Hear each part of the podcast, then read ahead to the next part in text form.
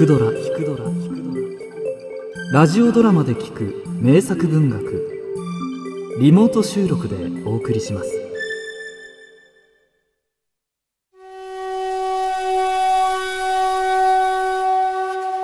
堀川の大殿様は下々のことまでお考えになる。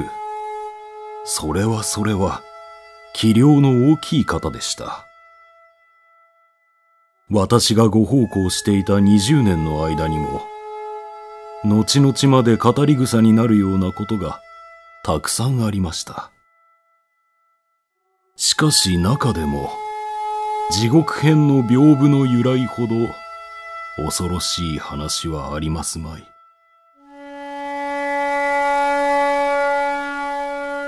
地獄編。芥川龍之介。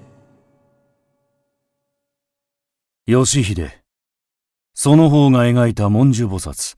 見事である。褒美を取らそう。申せでは私の娘をばお下げくださいまするように。またか。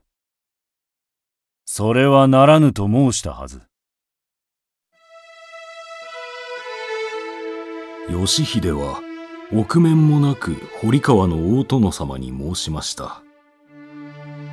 義秀はその頃本朝一の絵師と呼ばれていましたが横兵で高慢なところがあり誰からも嫌われておりました。たった一つの人間らしいところといえば大殿様のお声がかりで小女房に上がった一人娘を尋常ならず可愛がっていたことでした。菩薩の次は地獄絵じゃ。地獄編の屏風を書いてまいれ。は御院に。それから56ヶ月というもの義秀は何もかも忘れた様子で地獄絵に取り掛かっておりました。そうして下絵が八分通り出来上がった頃おかしなことがありました。夜私がお屋敷の廊下を通りかかりますと暗い部屋の中で人の争っている気配がしました。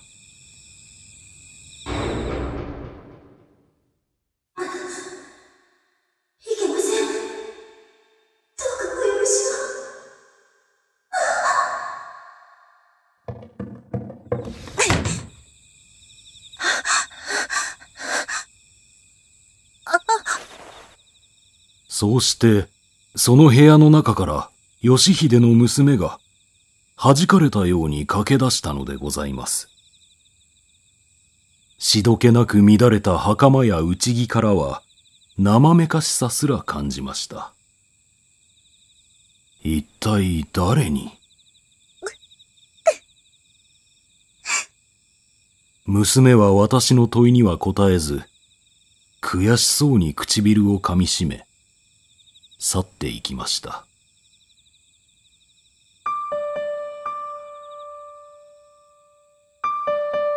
その後また半月ばかり経った頃義秀は突然大殿様へお目通りを願いました。例の屏風あらましは出来上がりましたが一つだけ書けぬところがございまする。私は総じて見たものでなければ書けませぬ。私は炎熱地獄の中、ビローゲの車が一両、空から落ちてくるところを書こうと思っておりまする。その車の中には、あでやかな女が、猛火の中に黒髪を乱しながら、もだえ苦しんでいるのでございまする。どうか、ビロギの車を一両、私の前で火をかけていただきとうございまする。ほう。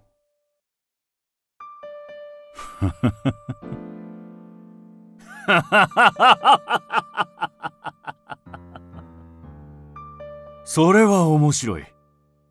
さすがは天下第一の絵師じゃ。万事、その方が申す通りにしてやろう。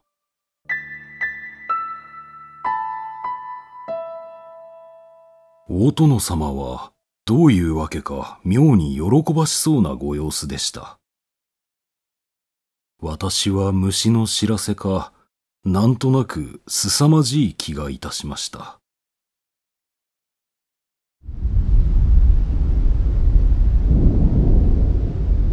それから二三日後の夜大殿様は落外の山荘に微老下の車を用意させ義秀をお召しになりました。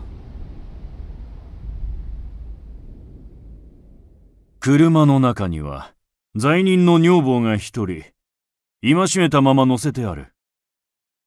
おい見せよ。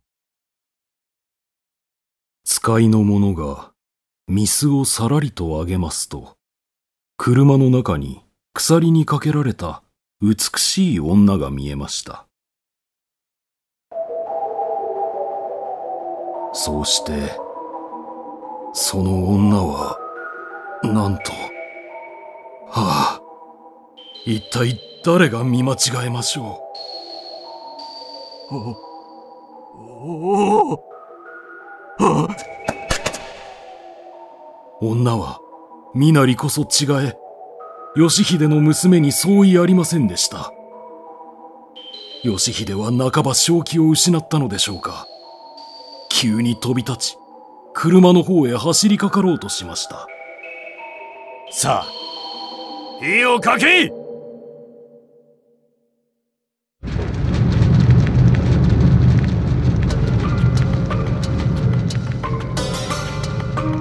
大殿様のお言葉で車は松の火を浴びて延々と燃え上がりました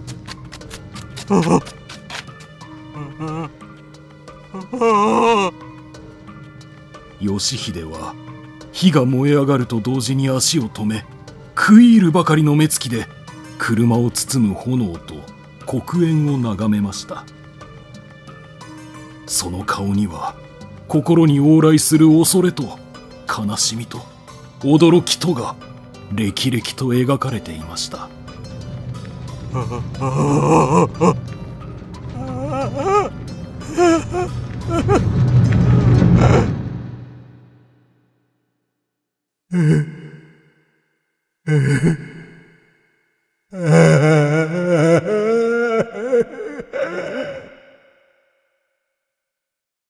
やがて奇妙なことに義秀は言いようのない輝きを、さながら恍惚とした宝越の輝きを、シワだらけな満面に浮かべました。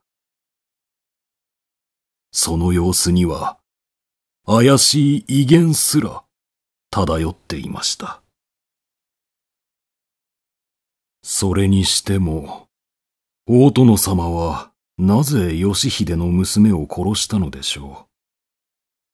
恋の恨みではないか。多くの者が噂しました。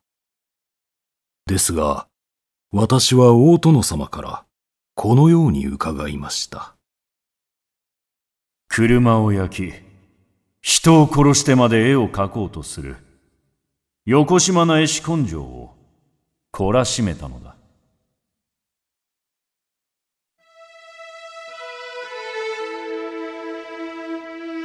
やがて一月ばかり経ち屏風が出来上がりますと大殿様のほか大勢の方がご覧になり誰もがその恐ろしさに心を打たれ厳かな心持ちにすらなりました